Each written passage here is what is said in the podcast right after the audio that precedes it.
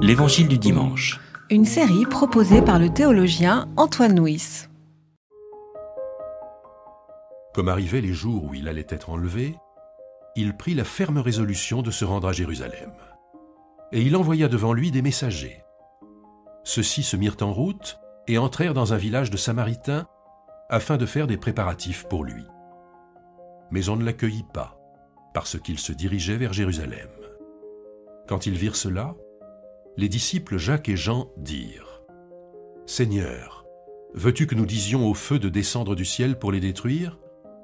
Et il se tourna vers eux et les rabroua. Et ils allèrent dans un autre village. Pendant qu'ils étaient en chemin, quelqu'un lui dit Je te suivrai partout où tu iras. Jésus lui dit Les renards ont des tanières, les oiseaux du ciel ont des nids, mais le Fils de l'homme n'a pas où poser sa tête. Il dit à un autre Suis-moi. Celui-ci répondit Seigneur, permets-moi d'aller d'abord ensevelir mon Père. Il lui dit Laisse les morts ensevelir leurs morts. Toi, va-t'en annoncer le règne de Dieu. Un autre dit Je te suivrai, Seigneur, mais permets-moi d'aller d'abord prendre congé de ceux de ma maison. Jésus lui dit Quiconque met la main à la charrue et regarde en arrière n'est pas bon pour le royaume de Dieu.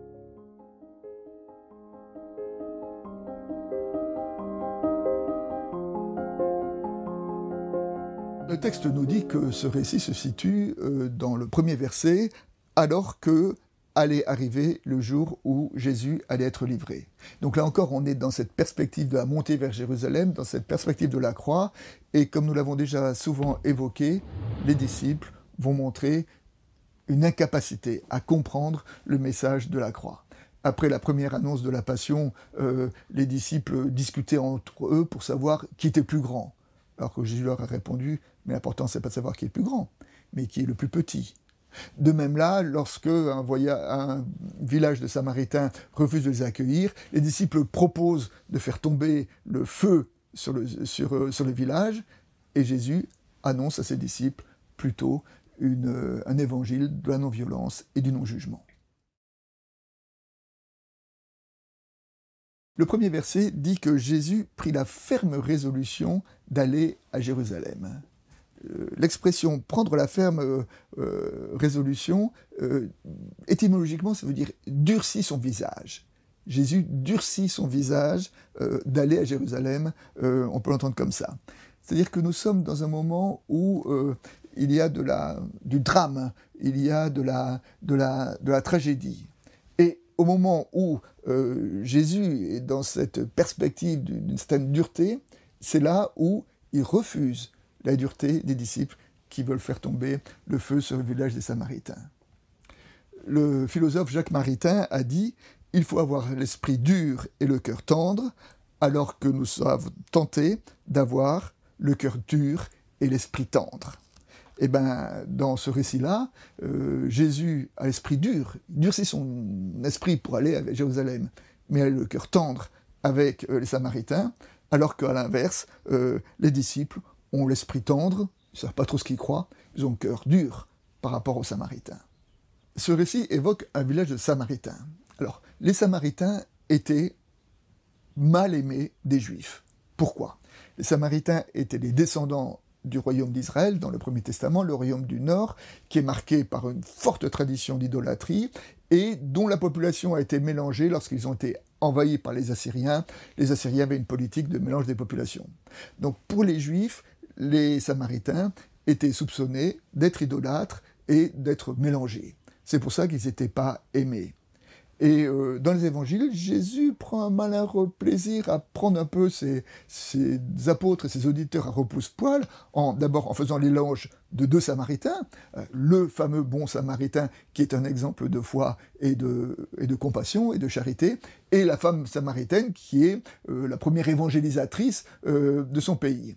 Et ici, face à ce village de Samaritains, qui probablement avait refusé, avait pris la décision de refuser d'accueillir les caravanes qui se rendaient à Jérusalem, et eh bien par rapport à ce village de Samaritains, Jésus déploie un évangile du non-jugement.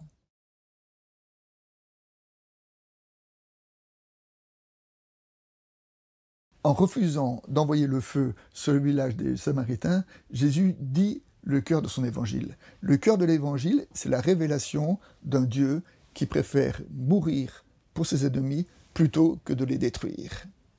Et là où le récit va devenir dramatique, c'est que nous savons que Jésus monte à Jérusalem, qui s'est durci le visage, et qu'à Jérusalem, il va être condamné. Il va être condamné pourquoi? Parce qu'il développe un évangile qui justement s'ouvre aux non-juifs, s'ouvre aux, Samaritains. Et d'une certaine manière, on peut presque dire que Jésus va mourir pour les Samaritains. Et le cœur de l'évangile, c'est que Jésus refuse d'envoyer le feu sur ceux qui ne le reçoivent pas, il préfère mourir pour eux. Il me semble que si on avait entendu cela, euh, ce, récit-là devrait vacciner les églises dans leur histoire contre toute euh, tentation euh, d'inquisition, mais nous savons que ce vaccin n'a pas toujours bien pris.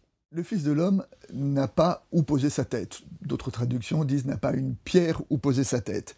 Alors il y a là un, une parole forte du Nouveau Testament qui est une sorte, nous pouvons dire, de, dépassement des lieux, de déplacement des, espaces. C'est l'épître de Pierre qui dit euh, des, apôtres, des disciples qui sont exilés et étrangers. Euh, l'épître aux Hébreux dit la même chose. Vous êtes des étrangers et des voyageurs la foi nous invite à, relativiser nos, enracinements géographiques, nos, frontières euh, spatiales pour aller vers l'universel, parce que à partir de la foi, eh ben, tout homme, quels que soient ses espaces, devient euh, un frère ou une sœur euh, en Christ.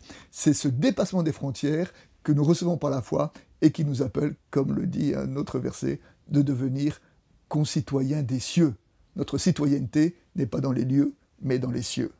À ceux qui sont prêts à suivre Jésus, mais qui veulent d'abord aller enterrer les morts ou qui veulent d'abord dire au revoir à leur Père, Jésus dit euh, Celui qui regarde derrière lui n'est pas bon pour le royaume de Dieu.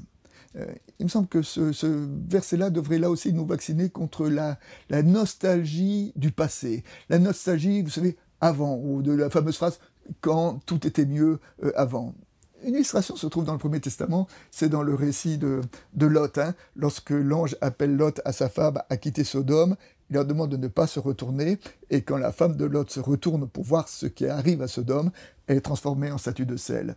La signification symbolique de ce récit, c'est que euh, l'avenir, il est devant que ça se joue, ce n'est pas dans la nostalgie de ce qu'il y avait derrière. Alors bien sûr, nous pouvons cultiver la nostalgie euh, avant, avant quand les églises étaient pleines, avant quand euh, les paroissiens étaient fidèles. Mais Jésus nous dit, c'est pas avant que se joue le royaume, c'est demain.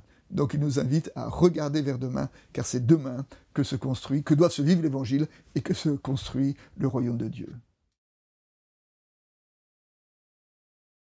Laisse les morts enterrer les morts. Une petite histoire. Dans un autobus, une jeune fille était assise en face d'un homme plutôt âgé qui avait un beau bouquet de fleurs euh, dans les mains. Et euh, la jeune fille attirée, fascinée par ce bouquet de fleurs, ne peut pas s'empêcher. Son regard retourne toujours sur le bouquet de fleurs. À un moment, le bus arrive à une station et par surprise, l'homme prend le bouquet de fleurs, le donne à la jeune fille en disant euh, Je vous le donne, je l'avais prévu pour ma femme, mais je lui dirai que je vous l'ai offert et je pense qu'elle serait d'accord. Et avant que la jeune fille ait le temps de réagir, l'homme est descendu du bus. Les portes du bus se ferment, la jeune fille regarde, suit des yeux l'homme et elle le voit qui pousse la porte d'un vieux cimetière. Laisse les morts enterrer les morts.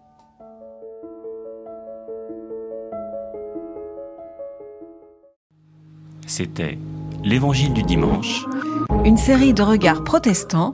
Enregistrée par Antoine Nuis. Voix off, Dominique Fano-Renaudin.